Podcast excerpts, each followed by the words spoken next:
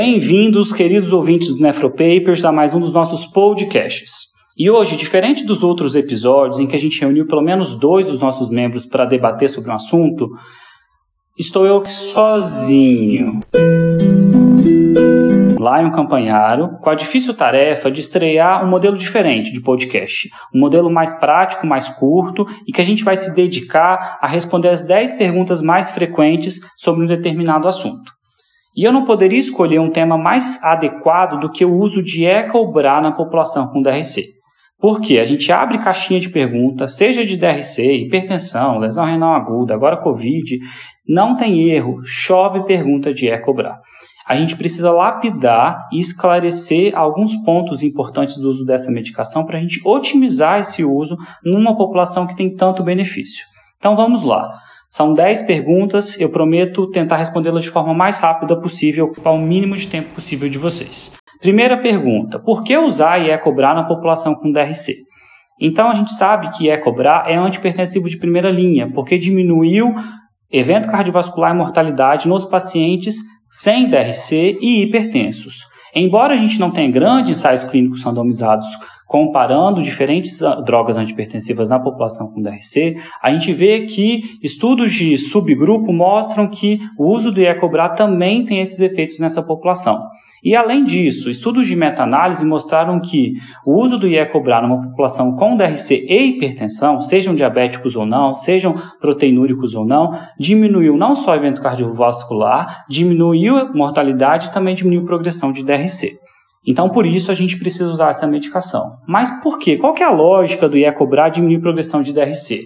A lógica está no seguinte: o Iecobra bloqueia a angiotensina 2, isso leva a uma vasodilatação da arteriola eferente e, consequentemente, eu abro a via de saída do glomérulo, caindo a pressão intraglomerular. Isso diminui o mecanismo de hiperfiltração. Mas por que, que isso é bom? Isso é bom porque quando o néfron ele é remanescente, ou seja, na DRC eu tenho um monte de néfron que está morto e tem alguns néfrons remanescentes. Esses néfrons remanescentes, eles trabalham no regime de hiperfiltração para compensar a ausência dos outros. Isso é mediado por sistema renina-angiotensina-aldosterona, mas também é mediado por endotelina, e isso leva não só a uma lesão endotelial que perpetua a progressão do DRC, como também leva a proteinúria, e a proteinúria leva a dano tubular, que perpetua também a progressão da DRC. Então, esse regime de perfiltração gera um ciclo vicioso de progressão da DRC. E o IECOBRA, eles justamente bloqueiam esse ciclo vicioso. Eu faço sempre analogia com o paciente com insuficiência cardíaca fração de ejeção reduzida. Eu vou pegar um cara que tem a fração de ejeção de 30% e vou dar um bloqueador da contratilidade do miocárdio. Eu vou pegar e vou dar um beta-bloqueador para esse paciente. Qual que é a lógica nisso? A lógica é eu fazer com que aquele miócito que é viável ainda, ele trabalhe o mínimo possível para que ele trabalhe por mais tempo. E é exatamente isso que eu quero com IECO com na DRC. Certo? Então, qual é a segunda pergunta? A segunda pergunta é, poxa, lá, é tão bom então, IECO na DRC, que eu tenho que usar para todo mundo, certo? A resposta é, depende. Todo mundo é muita gente. Então, o que eu preciso que vocês entendam é que os grandes estudos que avaliam progressão de DRC, eles pegam uma população que tem mais propensão a progredir porque eles precisam de evento durante o follow-up. Então, os grandes estudos, eles incluem principalmente aqueles pacientes com DRC e com proteinúria. Com proteinúria 3 ou aqueles pacientes diabéticos com proteinúria 2 ou proteinúria 3. Então, para essa população, eu tenho uma evidência robusta do benefício do IECO do BRA. Para a população que não é hipertensa e que não tem diabetes e que não tem é, albuminúria, a progressão ela é mais lenta e esses pacientes não foram bem representados nos estudos, então a nossa evidência era mais fraca. Resumindo a recomendação do CADIGO, eu tenho uma recomendação forte, uma recomendação que é 1B, para usar IECOBRA em todo paciente que é DRC, hipertenso, que tenha proteinúria 3, ou naquele DRC hipertenso que tenha diabetes e proteinúria A2. No paciente que tem proteinúria A1, é razoável que se use, não existe uma recomendação, uma sugestão, mas a opinião de especialista recomenda-se que tente. E naquele paciente que não tem hipertensão? Então, para essa população, eu tenho menos estudo ainda. Então, existe um racional de que se o paciente tem proteinúria, pensando em diminuir é, pressão intraglomerular e diminuir proteinúria, já que a gente sabe que é uma droga antiproteinúrica, eu devo tentar o IECOBRA. Então, quanto mais proteinúria, mais sentido de usar IECOBRA. Mas a gente tem que ter muito cuidado, porque uma população não é, essa população não é hipertensa. Então, existe um risco de, além de alterar a hemodinâmica intraglomerular, né, eu também possa induzir hipotensão e isso levar à indução de episódios de lesão renal aguda. Então, no paciente DRC não hipertenso, quanto mais proteína, mais sentido de usar, mas lembrar de usar com bastante cautela. Começar com dose mais baixa, talvez uma dose mais noturna e vigiar de perto sintomas de hipotensão e função renal a curto prazo, bem de pertinho, certo? Pergunta número 3. Na população com DRC em tratamento conservador, é melhor usar IECA ou é melhor usar BRA? Então, assim, a gente tem estudos com os dois, mostrando benefício com os dois. Mas os estudos com IECA são estudos maiores, tenho mais robustez de evidência científica, porque tenho mais estudo, esses estudos mostraram um pouco mais de redução do risco relativo de evento. Então, existe um pouco mais de evidência científica favorecendo o IECA. É, problema. A gente tem algum, dois problemas com IECA. O primeiro problema é que 5 a 20% da população pode ter tosse seca com o uso da IECA. Então, naqueles pacientes que desenvolvem IECA, eu tendo a trocar para bloqueador do receptor de angiotensina. E o segundo problema é que, principalmente os IECAs disponíveis no SUS, o captopril e o enalapril, são de posologia de tomadas de duas a três vezes ao dia, né? Então, a posologia é um pouco mais desconfortável, isso atrapalha um pouco mais a, a aderência do paciente. Então, lembrando que o Braille pode ser tomado uma vez ao dia, isso favorece a aderência e é uma posologia um pouco mais confortável. Então, a gente não tem forte recomendação de preferir um ao outro, a gente sempre vai ponderar o benefício e a situação de acordo com o paciente. Certo? A quarta pergunta é: IECA mais BRA, posso dar? A resposta é não, com certeza não. A gente tem alguns ensaios clínicos randomizados que tentaram usar IECA mais BRA, ou tentaram usar IECA ou BRA mais inibidor direto da renina, que é o alisquireno. E todos esses ensaios clínicos não mostraram benefícios cardiovasculares e renais a médio e longo prazo, e mostraram a curto prazo mais incidência de lesão renal aguda, mais incidência de hipercalemia. Então existe uma recomendação forte de não associar a IECA e BRA ou não associar a IECA ou BRA mais inibidor do, direto da renina para paciente com DRC, seja ele diabético ou seja ele não diabético. A gente precisa lembrar que essa recomendação não inclui o antagonista do receptor do mineralocorticoide. Inclusive, a gente tem um trabalho que sai no final do ano passado, que é o Fidelio, é um estudo que usou finerenone na população com DRC e doença renal do diabetes, é, e que já usava IECOBRA e mostrou que a adição do finerenone diminuiu a progressão de DRC nessa população com baixas taxas de suspensão da droga por hipercalemia. Então a gente já entendeu por que usar, em quem usar ponderar um ou outro e que não vale a pena usar os dois juntos. Então vamos começar a medicação para a nossa população. Então a quinta pergunta é: eu vou começar o remédio? Eu preciso ter algum cuidado? Sim.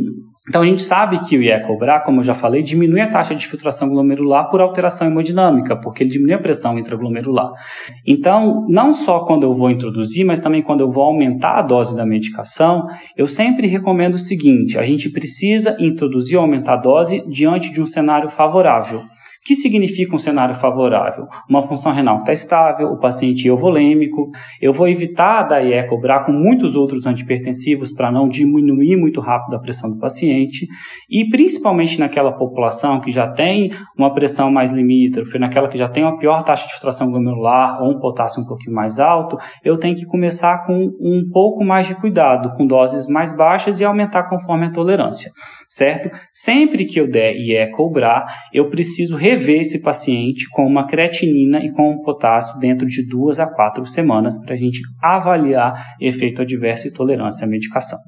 Então, a dica é: olha se o cenário é favorável e a tendência é começar com doses mais baixas. Mas a gente não pode esquecer de otimizar essa dose, porque todos os estudos que mostraram benefícios do IECO do BRA mostraram esses benefícios com doses otimizadas. Então, a gente não pode ficar na comodidade de manter aquela dose baixa, a gente precisa tentar otimizá-la.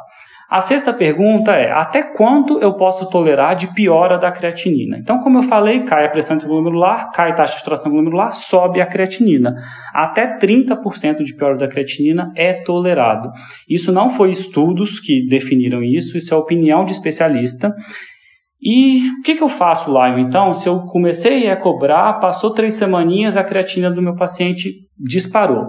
A primeira coisa que eu falo é: olha se o cenário não era desfavorável. Olha se esse paciente, se eu não dei IE cobrar com muitos outros antipertensivos, se eu não dei IE cobrar com um monte de diurético, esse paciente desidratou. Será que esse paciente já não estava em curva de piora? Ou, além disso, olha, será que ele não teve diarreia? Será que ele não usou anti-inflamatório? Será que ele não tem uma infecção? E depois disso tudo, se a gente não achar nada, talvez valha a pena a gente fazer uma ultrassom Doppler para a gente investigar estenose de artéria renal. Lembrando que a maioria dos pacientes que têm estenose de artéria renal tolera o uso do IECO do BRA quando utilizado, introduzido ou aumentado com cuidado. O outro ponto é até quanto tolerar de potássio, já que a gente sabe que o IECOBRA induz hipercalemia. Então a gente sabe que o ideal de potássio até para o paciente renal crônico é um potássio dentro da normalidade. Tem laboratório que coloca 5, tem laboratório que coloca até 5.5, mas a gente também sabe que os doentes renais crônicos eles têm uma certa tolerância à hipercalemia. A gente vê pouco evento adverso naqueles pacientes que já têm aquela hipercalemia crônica. Talvez pelo fato de que mais importante do que o valor absoluto é a rápida oscilação do potássio, seja para cima ou para baixo.